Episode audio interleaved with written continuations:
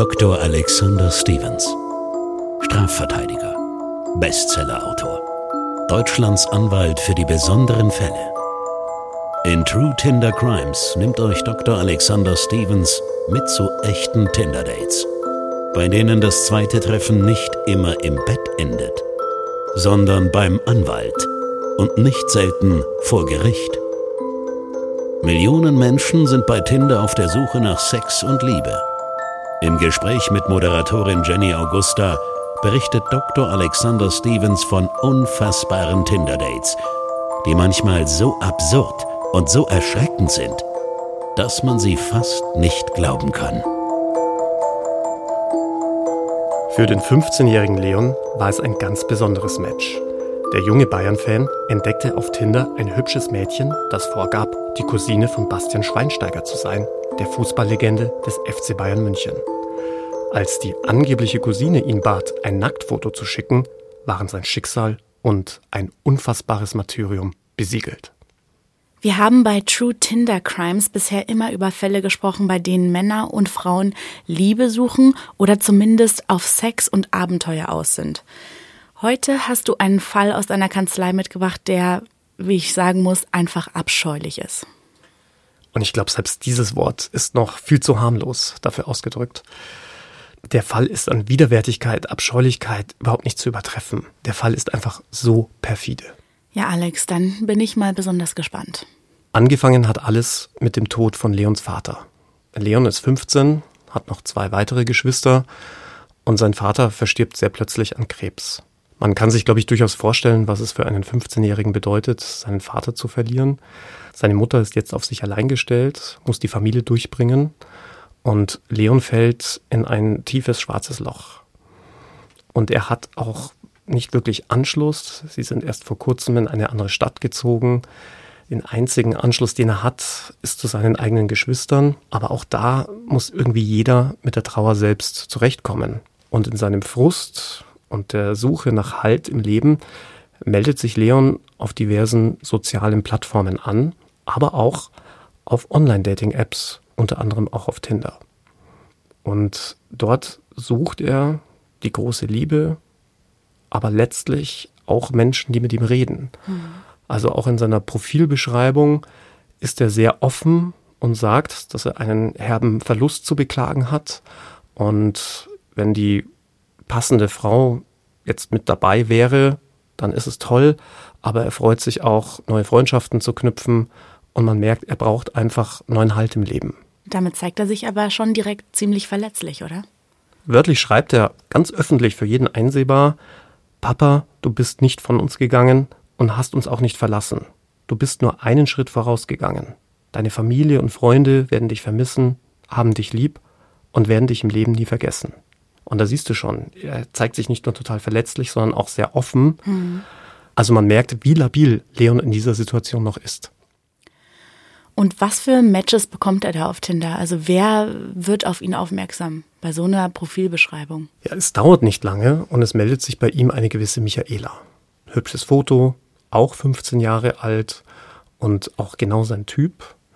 Und sie schreibt ihm gleich als allererstes mein herzliches Beileid und man kommt so auch ins Gespräch. Und das Ganze zieht sich über mehrere Tage hin. Leon ist total begeistert von Michaela, weil sie ihm nicht nur optisch zusagt, sondern auch sehr emotional mit ihm umgeht. Mhm. Sie möchte von ihm wissen, wer sein Vater war, die Krankengeschichte, was die beiden verbunden hat. Und Stück für Stück öffnet sich Leon immer weiter und gibt auch sehr intime Details preis. Und eines Tages schreibt Leon auch ganz unverhohlen, dass er Michaela sehr lieb gewonnen habe woraufhin sie zurückschreibt, ich liebe dich auch. Leon ist im siebten Himmel. Mhm. Ja, also das liest. Sie haben sich zwar noch nie gesehen und auch noch nie getroffen, aber allein dieser emotionale Gedankenaustausch zwischen den beiden und natürlich auch, dass die Michaela optisch sehr zusagt, lässt ihn wirklich wieder Flugzeuge im Bauch haben. Mhm. Erstmals auch nach dieser ganz schwierigen Phase mit dem verstorbenen Vater und auch dem wenigen Halt, den ihm seine eigene Familie gerade geben kann, weil auch seine Geschwister selbst in einer Trauerphase sind und die Mutter arbeiten muss. Sie muss neben ihrem Hauptjob noch putzen gehen, mhm. damit sie die Familie ernähren kann. Und wieder ein paar Tage später schickt Michaela Leon nun ein Nacktbild von sich. Sie liegt auf dem Bett mit gespreizten Beinen, hat nichts an und sagt so quasi zur Aufmunterung mit einem kleinen Herzchen-Smiley und nochmal, ich liebe dich. Eine Sache, die äh, immer wieder auffällt in diesen ganzen Tinder-Fällen, ist, dass man sich ja anscheinend über das tagelange Schreiben und Austauschen viel verbundener fühlt, als wenn man jemanden irgendwie erst seit einer Woche im echten Leben kennt. Was glaubst du denn, woran das liegt? Also ich glaube, dass man sich deutlich mehr traut zu schreiben, als jemanden in die Augen zu blicken und es zu sagen. Mhm. Das ist ja auch ein Hauptgrund dafür, dass gerade ja auch Frauen sehr unmoralische und eigentlich völlig unterirdische, unter der Gürtel liegende Angebote bekommen, die, glaube ich, kaum ein Mann sich trauen würde, wenn er in der Bar neben der Frau sitzen würde. Ich glaube, man ist auch viel eher bereit, direkt zu sein und dann eben nicht nur, was Erotik angeht, sondern auch Gefühle. Und irgendwie ist man ja auch abgeschottet ne, von der Umwelt, wenn man jetzt einfach nur in einem Chat ist, zu zweit und sich da austauscht und schreibt, dann hat man ja gar keine äußeren Einflüsse. Auch das es ist sicherlich noch ein ganzes Stück weit intimer, wenn man nur miteinander schreibt. Gleichzeitig ist es natürlich auch sehr gefährlich, wie wir jetzt auch an unserem Fall sehen werden. Denn die nächste Nachricht von Michaela ließ natürlich nicht lange auf sich warten. Und Michaela forderte von Leon auch ein Nacktfoto ein, nochmal garniert mit dem Satz, ich hab dich so lieb. Wie reagiert er darauf? Leon tut natürlich wie ihm geheißen, ja. Michaela ist in Vorleistung gegangen, hat ihm ein Nacktfoto von sich geschickt. Ist klar, dass er ihr auch eins von sich schickt. Und sie hat auch genaue Vorstellungen, was sie da sehen will. Er soll auch nackt sein. Er soll in seinem Penis rumspielen. Sie möchte ihn im erregierten Zustand sehen. Mhm. Und Leon tut wie ihm geheißen. Macht dieses Bild und schickt es Michaela. Alex, was denkst du denn, warum gerade Jugendliche so leichtsinnig Nacktbilder von sich verschicken? Ja, einer Untersuchung der Uni Koblenz zufolge sind es zwischen 15 und 30 Prozent aller Jugendlichen, die Nacktfotos oder Erotikfotos, manchmal auch wirklich pornografische Fotos von sich verschicken. Ich glaube, das liegt vor allem an unserem digitalen Zeitalter. Wie schnell ist man denn mit dem Handy ein Foto zu machen, mhm. das zu verschicken? Überhaupt völlig unbedarft und ohne drüber nachzudenken, auf Senden zu drücken, ohne sich der Konsequenzen bewusst zu sein. Und gerade Jugendliche machen sich da keine Gedanken die denken nicht darüber nach, dass auch eine Beziehung irgendwann mal ein Ende finden kann und dann diese Fotos bei deinem Ex oder deiner Ex liegen, dass damit auch Schindluder getrieben werden kann. Ich meine, es gibt ja immer wieder Fälle, wo ganze Schulklassen mit kinderpornografischen Bildern erwischt werden, die via WhatsApp zum Beispiel ausgetauscht werden. Man muss da wirklich höllisch aufpassen. Ich kann nur jedem raten, Nacktfotos wirklich nicht zu verschicken. Kommen wir mal zurück zum Fall. Was denkst du denn oder warum sollte Leon überhaupt ein Nacktfoto von sich schicken? Leon dachte, ist ganz klar, Michaela wohnt jetzt auch nicht um die Ecke. Äh, sie gab an, etwas weiter entfernt zu wohnen. Man konnte sich jetzt nicht ohne weiteres sehen. Als 15-Jähriger kannst du ja nicht einfach ins Auto springen. Mhm. Und dadurch, dass sie ja auch schon ihm gesagt hatte, dass sie ihn liebt und er auch eine gewisse Affinität zu ihr hatte, war ihm das völlig klar, dass wenn sie ihm ein Nacktfoto schickt, macht er das natürlich auch. Und noch was muss man vielleicht an dieser Stelle erwähnen. Michaela hatte auf ihrem Tinder-Profil angegeben, dass sie die Cousine vom FC Bayern-Star Bastian Schweinsteiger sei. Und Leon war großer FC Bayern-Fan mhm. und er konnte es einfach nicht glauben, dass diese Frau nicht nur toll aussah und emotional so feinfühlig und man sich einfach auch im Schreiben so gut verstand, sondern sie auch noch die Cousine seines Idols war. Also du musst dir vorstellen, für Leon war das ein Sechser im Lotto, der mhm. Jackpot. Das klingt jetzt alles eigentlich zu schön, um wahr zu sein, beziehungsweise nach so einer Teenager-Liebe oder ja, klingt ja so, als hätte ihm das wirklich aus diesem Loch geholfen. Aber Alex, ich vermute schon wieder Böses, ich ahne Böses. Wie hat sich das Ganze entwickelt? War sie wirklich die Cousine von äh, Bastian Schweinsteiger? Es gab einen Zeitpunkt, da hat sich auch Leon diese Frage gestellt, weil er sich auch wohl dachte, boah, das ist wirklich alles zu schön, um wahr zu sein.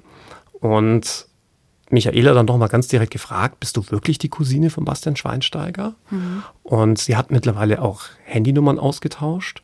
Und aus dem Nichts heraus rief ihm plötzlich jemand an, eine unbekannte Nummer. Mhm. Und er geht ran und an der anderen Leitung heißt es, Bastian Schweinsteiger hier. Ja, Michaela ist meine Cousine. Okay, krass. Und hat ihn das überzeugt oder? Das hat ihn letztlich überzeugt und man hat weiter Bilder ausgetauscht und dann aus dem Nichts heraus bekommt Leon einen weiteren Anruf, diesmal von einer anderen Nummer, die er auch nicht kennt. Und jetzt ist sein Gesprächspartner plötzlich ein gewisser Jan. Und Jan, der keine freundliche Stimme hat, sagt zu Leon, pass auf, ich habe jetzt dein Nacktfoto und wenn du nicht das tust, was ich von dir verlange, schicke ich es deiner Mutter. Was hat es wohl in diesem Moment in Leon ausgelöst, wenn man schon den Vater verloren hat und man weiß ganz genau, die ganze Familie trauert und leidet unter dieser Situation und die Mutter hat zwei Jobs, ne? Das ist ja wahrscheinlich ein enormer Druck, unter dem er da auch steht und da denkt er sich, da will ich jetzt nicht noch mit so einer Neuigkeit um die Ecke kommen, oder? Naja, du kannst dir vorstellen, genau damit kogitiert ja dieser Jan, hm. denn in Wirklichkeit du ahnst es bereits und unsere Zuhörerinnen und Zuhörer auch, steckt hinter dieser Michaela, der angeblichen Cousine von Bastian Schweinsteiger, dieser Jan. Gruselig. War, glaubst du, das war Leon in dem Moment schon bewusst, dass das die gleiche Person ist, dass er da wirklich ähm, ja hinterlistig betrogen wurde? Jan würde später aussagen, dass ihm völlig klar war, dass es auch Bastian Schweinsteiger nicht gab und dass auch Bastian Schweinsteiger ihn niemals angerufen hatte. Denn dieser Jan hat auch nicht lange damit auf sich warten lassen, was er genau von Leon will. Denn Jan befiehlt Leon regelrecht, ab jetzt für ihn anschaffen zu gehen. Und zwar mit Männern. Oh Gott, das kann nicht wahr sein, oder? Also ich finde, wenn man schon in diese, wenn man das alles im Hinterkopf hat, was Leon bis dato schon erlebt hat und dass er eigentlich auf dieser Plattform nur Liebe finden wollte oder jemand, mit dem er sich austauschen kann, der für ihn da ist. Die Vorstellung, dass ein erwachsener Mann Nacktbilder von dir, von einem 15-Jährigen in der Hand hat und gegen dich verwendet und gegen dich erpresst und dich jetzt zur Prostitution zwingt. Das, ich kann es gar nicht glauben, dass jemand auf so eine grausame Idee kommt und dass jemand das so skrupellos durchziehen kann. Also ich, ich will mir gar nicht vorstellen, wie Leon sich in dem Moment gefühlt haben muss und wie hilflos er sich gefühlt haben muss vor allen Dingen, weil konnte er mit jemandem darüber sprechen? Natürlich nicht. Also er hat sich natürlich kurz überlegt, ob er mit seiner Mutter sprechen soll, aber du musst dir vorstellen, für einen 15-Jährigen ist es ja auch hochpeinlich, hochschambehaftet. Mhm. Und dann auch noch die ganze Sache mit seinem Vater. Er wollte auch seine Mutter nicht belasten. In seinen Augen hatte er ja einen riesigen Fehler gemacht. Ja. Und den musste er jetzt selbst ausbügeln, so krass das klingt. Und man will es wirklich nicht glauben, aber Leon geht auf die Forderung von diesem Jan ein und steht ab diesem Zeitpunkt letztlich als Stricherjunge für Jan zur Verfügung. Und Jan verfügt auch über ihn wie ein Stück Fleisch. An, anders kann ich es gar nicht beschreiben. Ja. Jan sagt ihm Ort, Zeit und was er zu tun hat. Und Jan muss sich dem fügen und es machen. Anfänglich sind es vor allem orale Befriedigungen, die er an anderen Männern vollziehen muss. Das ist ekelhaft. Und da ist auch wirklich alles dabei. Hm. Also vom dreifachen Familienvater, vom Priester, vom Lehrer, vom Fußballtrainer, vom Versicherungskaufmann. Leute, die ein biederes Leben führen nach außen, von denen du niemals glauben würdest, dass sie sich auf irgendwelchen dubiosen Internetseiten anmelden, um mit kleinen Kindern, anders kann man es nicht sagen, Leon ist 15 Jahre ja. alt, klar, im Auge des Gesetzes Jugendlicher, aber überhaupt nicht reif genug, auch von seiner Verstandesreife zu realisieren, was er da eigentlich gerade tut. Und das so schamlos auszunutzen. Ich kann das gar nicht glauben. Also wie kann man sich das vorstellen? Weil er bekommt diese, er, was ist von dem Anruf passiert bis zu dem Punkt, dass er wirklich sich prostituieren muss? Das ging alles ganz schnell. Jan schrieb Leon per SMS, wann er wo zu sein hatte, mit wem er sich treffen würde. Das ging manchmal sogar so weit, dass die Freier Leon direkt vor der Schule abholten. Oh Gott. Und er dann mit ihnen in irgendein Waldstück fahren musste, dort die Männer dann oral befriedigt hat, dafür dann den vereinbarten Geldbetrag bekommen hat, den er dann allerdings auch behalten durfte. Das ist deswegen wichtig, diese Info, weil man sich natürlich die Frage stellen kann, ja, ähm, was genau hat Jan eigentlich da mhm. davon? Letzten Endes, um das vorwegzunehmen, das hat sich dann später auch die Polizei gedacht, war es so, dass Jan Leon damit nochmal einen zusätzlichen Anreiz schaffen wollte, dass er ja immerhin dann noch das Geld behalten durfte. Mhm. Und äh, dann kam es auch mal vor, dass Leon durchaus am Tag mehrfach zum, ich sage jetzt mal in Anführungszeichen, Einsatz kam oh und von Jan irgendwo hinbestellt wurde oder Leon von Freiern abgeholt wurde. Wir wissen ja, dass Leon bis dahin es sowieso schon nicht leicht hatte oder eine sehr schwierige Phase durchgemacht hat. Du hast es beschrieben, als er ist in ein schwarzes, tiefes Loch gefallen. Was macht es mit einem 15-jährigen Jungen? Also jeder würde doch zu seinem besten Freund gehen oder zur Mutter oder sich an den Vater wenden oder zum, zur Schwester oder sonst wen, um das irgendwie, diese Last irgendwie loszuwerden und das mit jemandem zu teilen oder sich jemandem anzuvertrauen. Ist das bei ihm überhaupt nicht passiert? Ich hatte ja schon erwähnt, an die Mutter konnte er sich nicht wenden. Da hatte er viel zu viel Angst. Er war viel zu sehr schambehaftet auch, dass die Mutter das erfährt und ich meine, man kennt das ja schon aus dem eigenen Leben. Mhm. Mit Sex und über Sexualität will man doch gegenüber den Eltern nichts zu tun haben, beziehungsweise nicht mit denen über sowas reden. Ich glaube, das Peinlichste, was man einem Kind antun kann als Elternteil, ist doch irgendwie Aufklärung zu betreiben, ja, mhm. über die Bienchen und die Blüchen zu sprechen, weil das einfach immer nur peinlich ist. Und jetzt stell dir mal eine Situation vor, von der du auch noch glaubst, du hast dich selber da hineinmanövriert. Und an seine Geschwister konnte er sich auch nicht wenden. Die waren noch mit der Trauer des verstorbenen Vaters beschäftigt. Und an Freunde wendest du dich eigentlich auch nicht. Und damit hat ja Jan auch ganz klar kokettiert. Das hat er ja ausgenutzt. Mhm. Er wusste, gerade Jugendliche sind hochschambehaftet. Gerade wenn es um Nacktfotos geht. Aber dann auch noch jemanden in einer so labilen Phase anzusprechen, der ja auch offen angegeben hatte, in einem schwarzen Loch sich zu befinden, in einer tiefen Trauerphase, da hast du ja, wenn du so willst, eigentlich gleich doppelt einfaches Spiel. Und Jenny, du darfst ja auch eines nicht vergessen. Nacktfotos zu schicken, ist ja schon eine krasse Nummer. Aber jetzt hatte er Sex mit Männern gehabt. Mhm. Und Leon war auch alles andere als homosexuell veranlagt. Das kommt ja auch noch hinzu. Das heißt, du müsstest jetzt auch noch preisgeben, dass du mit anderen Männern Sex hattest ich meine, da kannst du dir vorstellen, wenn das in der Schule publik würde, im Freundeskreis. Leon muss ja unfassbare Angst gehabt haben, dass das irgendwie rauskommt. Und dieser Jan hat ja auch nicht vom Berg gehalten, Leon weiterhin ganz offensiv zu drohen und ihm immer wieder zu sagen, wenn du irgendjemandem was sagst oder das nicht machst, was ich dir hier sage, dann geht nicht nur dein Foto viral, mittlerweile drohte er damit, das auf sozialen Netzwerken zu posten, sondern dann würde er auch erzählen, dass er mit anderen Männern Sex hat. Und das löste so eine riesige Angst in Leon aus, dass er lieber beschloss, das weiter mit sich machen zu lassen, als irgendjemanden einzuweinen. Richtig? Ganz genau. Und es war eine regelrechte Abwärtsspirale, denn es wurde immer schlimmer. Denn Jan forderte immer mehr von Leon. Jetzt war es nicht nur Oralverkehr, jetzt musste er auch Analverkehr mit anderen Männern vollziehen und Krönung des Ganzen war, dass Jan jetzt von Leon forderte, dass er noch einen anderen Jungen mit in dieses Geschäftsmodell hineinbringt.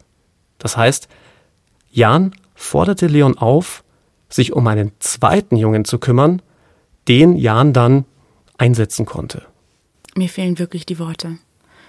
Also das ist ja so eine so eine widerliche Spirale, in der sich Leon da befindet, aus der er so alleine gar nicht mehr rauskommt, weil es, wie du es schon selber gesagt hast, es wird ja immer schlimmer und immer schlimmer und er verstrickt sich da immer mehr drin und da gibt's ja eigentlich gar keinen Ausweg.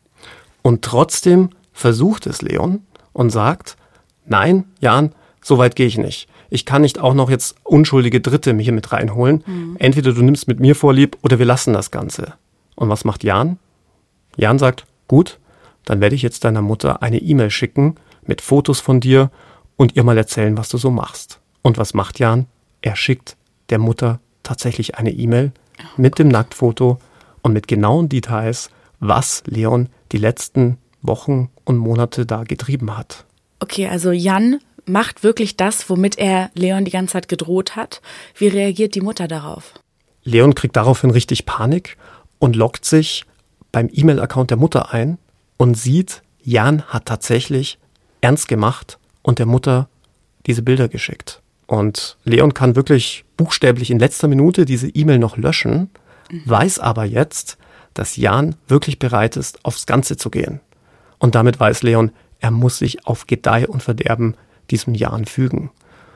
Und weil der Wunsch ja war, jetzt noch einen weiteren Jungen mit in dieses perfide Spiel mit hineinzubringen, fragt Leon seinen Bruder, ob er da mitmachen würde. Jan fordert nämlich ein Sexvideo zwischen Leon und einem weiteren Jungen. Wie, wie reagiert er darauf? Ich kann mir das gar nicht vorstellen. Wirklich, das ist so ekelhaft. Sein Bruder ist nur ein Jahr älter. Leon schildert ihm seine Bredouille und der Bruder lässt sich darauf ein. Sie drehen zusammen ein Erotikvideo, das den genauen Vorstellungen Jans entspricht und schicken es an Jan. Puh, also das ist wirklich, ich glaube, das ist bis jetzt doch wirklich der härteste Fall, den wir hier hatten, Alex. Ähm, wie, ich, ich frage mich, was für ein Mensch, wenn man den überhaupt noch Mensch nennen kann. Für mich ist es ein Monster. Was für ein Typ ist dieser Jan? Weil du hast ja schon erwähnt, er nimmt selber das Geld nicht. Er erpresst ihn einfach. Das ist ja reine Bosheit. Das ist ja reines Kalkül. Und das ist ja, aus welchen Motiven macht er das dann? Die Polizei wird später davon ausgehen, dass Jan über die Seiten, auf denen er Leon angeboten hat, eine Vermittlungsprovision kassiert hat und aber gleichzeitig, wie eingangs erwähnt, Leon auch ein Stück weit anfüttern wollte mit dem Geld, was er für diese sexuellen Dienste dann bekommen hat, damit Jan ja am Ball bleibt. Und nachdem allerdings Leon und sein Bruder jetzt dieses Erotikvideo an Jan geschickt haben, wird das Ganze natürlich noch viel schlimmer. Denn jetzt erpresst Jan auch Leons Bruder. Und auch der Bruder denkt überhaupt nicht darüber nach, das jemandem zu erzählen? Auch der Bruder ist erstmal völlig perplex, hat auch höllische Angst, dass das in seinem Freundeskreis publik werden könnte, hat höllische Angst, dass die Mutter davon erfahren könnte. Und genau das weiß ja auch Jan und spielt letztlich mit Leons Bruder dasselbe Spiel, das er jetzt schon seit Monaten über mit Leon spielt. Wie kann das denn überhaupt sein, dass Minderjährige zur Prostitution angeboten werden auf irgendwelchen Websites und das niemand meldet oder es nicht rauskommt. Ist das wirklich, ich stelle mir das jetzt vor, ganz platt, dass es im Darknet ist? Ist das so?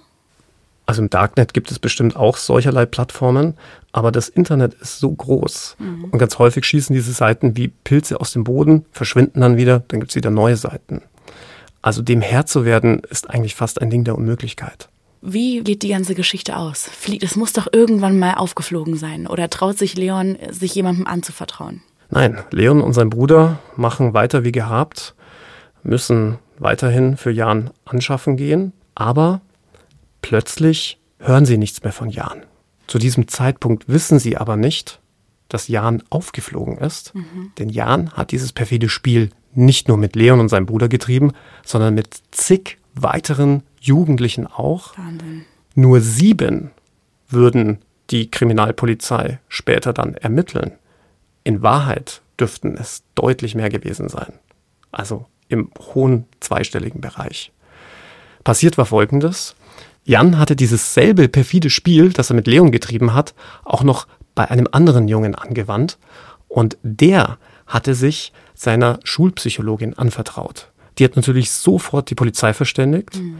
Daraufhin konnte die Polizei anhand der Handynummer, die Jan benutzte, zurückverfolgen, wem diese Handynummer gehört und so Jan dingfest machen, der natürlich in Wirklichkeit nicht Jan heißt, sondern Michael S. Was war dieser Michael S. für ein Typ? Wie so oft, Jenny.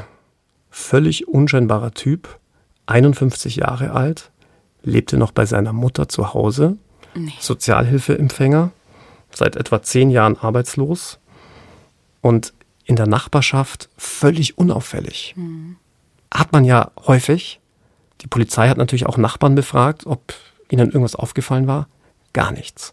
Der ist immer brav zum Einkaufen gegangen, hat für seine Mutter eingekauft, hat seine kranke Mutter gepflegt und hat dann aber in einer absoluten Parallelwelt ein zweites Leben geführt. Wie ist so ein unscheinbarer Typ, wie du ihn jetzt gerade beschrieben hast, in der Lage dazu, so einen komplexen Prostitutionsring, würde ich schon fast sagen, auf die Beine zu stellen und am Laufen zu halten? Wenn man mal so drüber nachdenkt, war das ja noch nicht mal schwierig. Du suchst dir Jugendliche, möglichst labile Jugendliche, die in ihrem jugendlichen Leichtsinn einfach extrem viel von sich preisgeben und damit angreifbar machen. Du gibst dich als gleichaltriges junges Mädchen aus, mhm. versprichst ihnen letztlich die Sterne, die Welt und kokettierst dann auch noch mit dem, was alle Jugendliche toll finden, Fußball. Und das war das einfache Patentrezept, um wirklich eine Vielzahl von Jugendlichen so grausam zu missbrauchen. Und alles, was du dann noch brauchst, ist ein oder zwei Handys.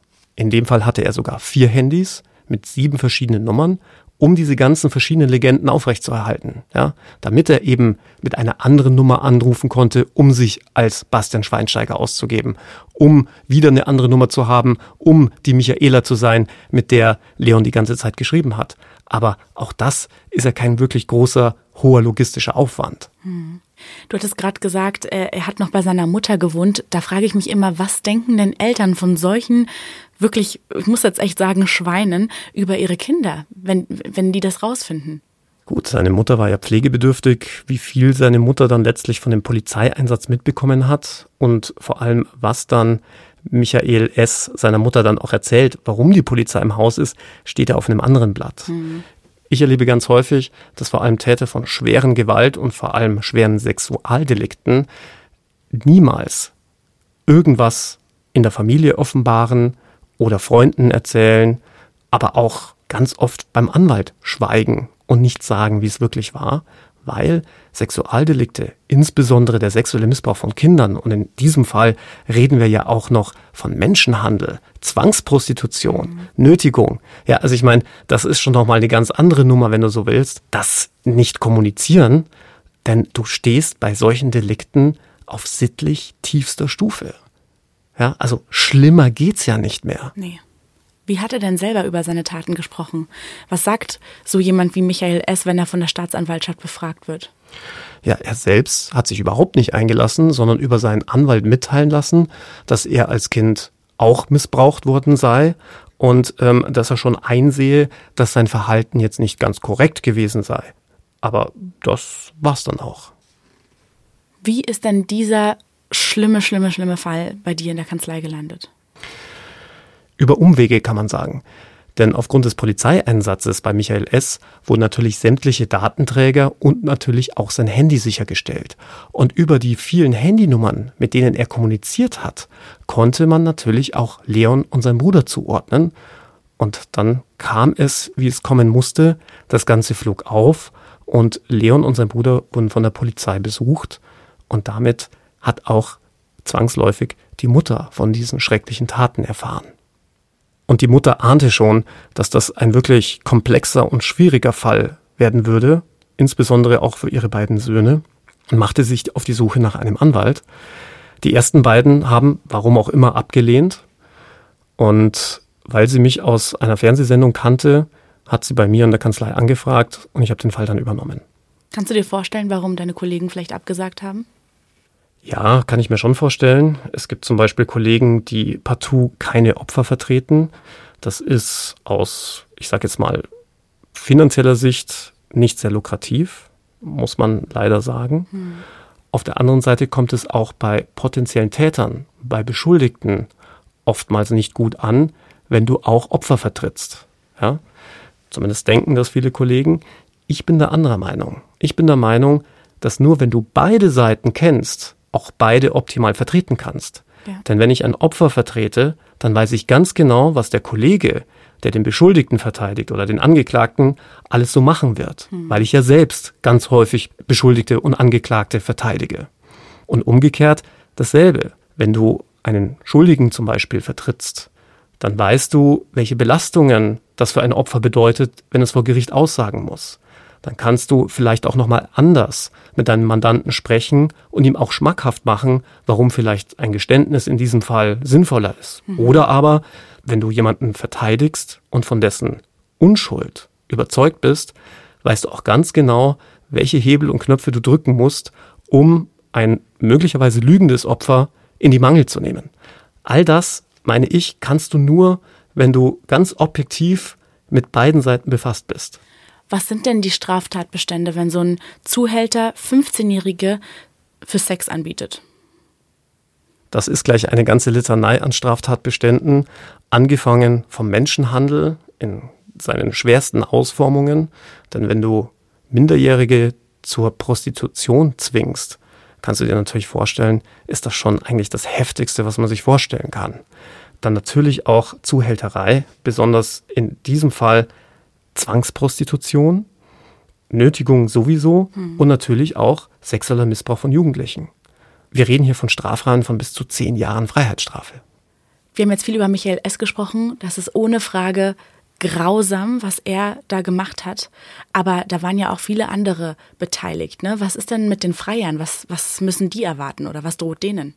Auch die Freier wurden alle ermittelt, also diejenigen, die Jan an Leon vermittelt hatte, denn auch die hatten sich strafbar gemacht, denn der bezahlte Sex mit Minderjährigen ist strafbar. Auch das ist sexueller Missbrauch von Jugendlichen, aber natürlich von der Gewichtung her nicht ansatzweise so schlimm wie das, was Jan gemacht hat. Mhm. Denn aus Sicht der Freier hatte Leon das ja freiwillig gemacht. Die wussten ja nicht, dass der zwangsprostituiert wurde.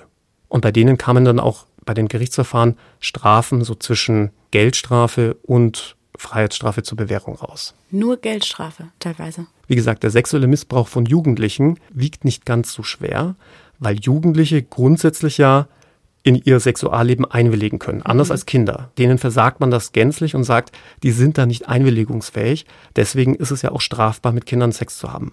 Bei Jugendlichen sagt man, die sind grundsätzlich reif genug, um Sex zu haben. Aber wenn man sie mit Geld lockt, dann kann in diesem Alter, wo man mhm. einfach noch nicht mal voll geschäftsfähig ist, kann noch nicht genug differenziert werden. Da ist der Anreiz zu groß bei solchen Geldgeschenken. Ja. Und deswegen sagt man, muss das bestraft werden. Aber dadurch, dass das ja ich sage jetzt mal in Anführungszeichen freiwillig läuft, ist die Strafe nicht so hoch. Nochmal, die Freier wussten ja nicht, ja. dass das ja eigentlich nicht freiwillig war. Unter diesen Freiern war sogar ein Sozialarbeiter, der noch nicht einmal wusste, dass das strafbar war. Der dachte sich, wenn er hier irgendwie 400 Euro für Analverkehr bezahlt, dann ist es okay. Ich meine, Leistung und Gegenleistung. Also so naiv sind die teilweise daran gegangen. Also manchmal fragt man sich wirklich, in was für einer Welt wir leben, oder? Du hast ja beim Täter dafür gesorgt, dass er vom Landgericht und nicht vor einem Amtsgericht angeklagt und verhandelt wird. Warum? Das war für mich eigentlich der nächste Schock. Denn die Staatsanwaltschaft hatte Jan tatsächlich zum Amtsgericht, also dem untersten Gericht, das es in Deutschland gibt, mhm. angeklagt, das ja eigentlich nur für Bagatelldelikte und ich sage jetzt mal mittelschwere Kriminalität zuständig ist. Das Amtsgericht ist immer dann zuständig, wenn maximal vier Jahre Freiheitsstrafe rauskommen. Also wenn die Staatsanwaltschaft davon ausgeht, dass das, was jemand angestellt hat, maximal vier Jahre Gefängnis wert ist. Alles andere muss zum Landgericht angeklagt werden. Es gibt noch ein paar andere Ausnahmen, aber das ist so die Grundregel. Und jetzt kannst du dir schon vorstellen, wenn es hier um Menschenhandel geht, mhm. um Zuhälterei, um Zwangsprostitution, da stehen Strafen von bis zu zehn Jahren im Raum. Und Jan war sicherlich keiner, dem man hier eine milde Strafe oder irgendwelche mildernden Umstände zugutekommen lassen konnte. Es war mehr als logisch, dass man das zum Landgericht anklagt. Und deswegen haben mein Kollege und ich in der Verhandlung vor dem Amtsgericht dann auch beantragt, dass der Fall an das eigentlich zuständige Landgericht verwiesen werden muss, was dann auch passiert ist. Wie kann denn sowas passieren? Also kann man da sagen, dass die Staatsanwaltschaft geschlafen hat oder fanden die das einfach auf den ersten Blick nicht so schlimm? Wie, wenn du sagst, dass es eigentlich so ein klarer Fall fürs Landgericht ist und das aber beim Amtsgericht landet, wie kann das passieren? Ich glaube, dass die Staatsanwaltschaft schlicht den Tatbestand der Zwangsprostitution und des Menschenhandels nicht gekannt und gesehen hat. Mhm. Das sind auch Tatbestände, muss man vielleicht ehrlicherweise sagen, die jetzt nicht so häufig vorkommen, vor allem wenn man sich in kleineren Amtsgerichtsbezirken aufhält. Und ohne zu viel zu verraten, wo Jan alias Michael S.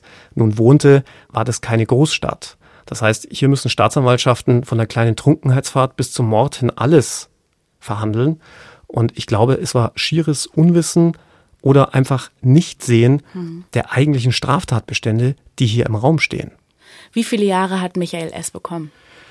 Ja, ich würde dir ja gerne sagen, dass man ihm jetzt zehn Jahre aufgedonnert hat mit anschließender Sicherungsverwahrung. Allerdings hat sich Michael S. dem Verfahren entzogen. Er hat sich vor Beginn der Verhandlung selbst gerichtet. Das heißt, er hat sich das Leben genommen davor? Genau, er hat sich das Leben genommen. Alex, auch Strafverteidiger haben ja Emotionen, auch wenn du schon vieles erlebt hast. Aber warst du da traurig, wütend? Warst du enttäuscht, dass der Täter nicht zur Rechenschaft gezogen wurde? Was ging in dir vor? Also als Strafverteidiger geht man schon mit einer anderen Distanz an so einen Fall ran.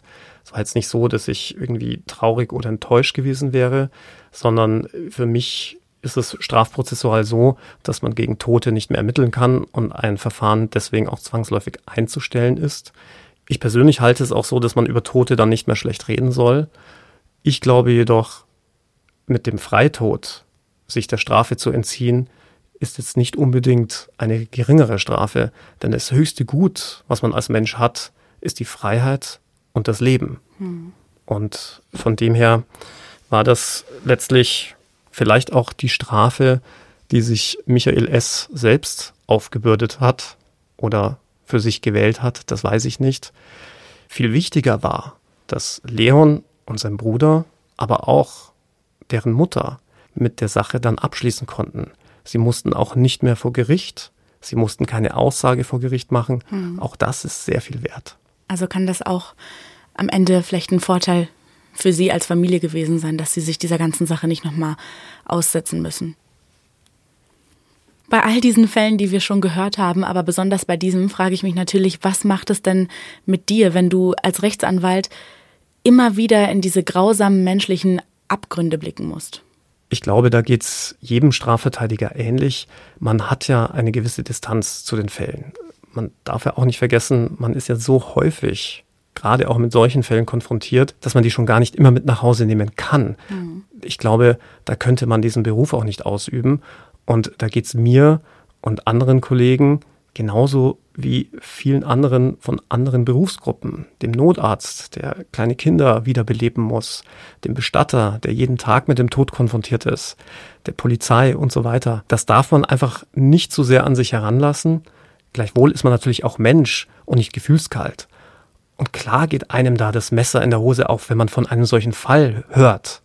Und würde es einen persönlich betreffen, würde man da auch ganz anders reagieren. Aber genau deswegen hat man ja einen Anwalt. Deswegen gibt es ja neutrale Richter. Mhm. Deswegen gibt es ja Menschen, die nicht emotional in diesem Fall mit drinnen sind, um dann über solche Leute wie Michael S. überhaupt auch richten zu können. Aber Alex, hättest du als Strafverteidiger auch Michael S. vertreten? Klar. Also kann ich dir so klar und deutlich auch beantworten. Denn genau das ist ja meine Aufgabe als Strafverteidiger, auch solche Menschen wie Michael S. zu vertreten. Was viele Leute, glaube ich, auch nicht ganz realisieren.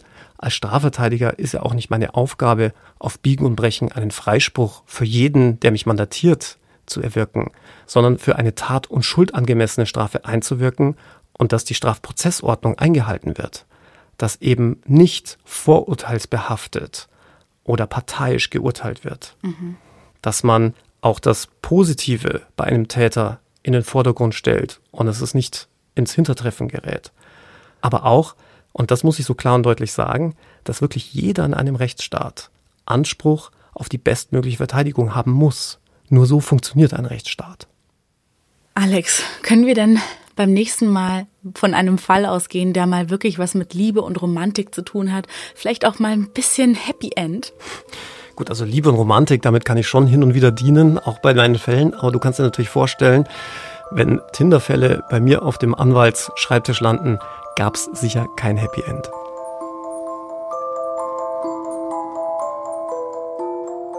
True Tinder Crimes ist eine Produktion von Crime and Media exklusiv für Podimo.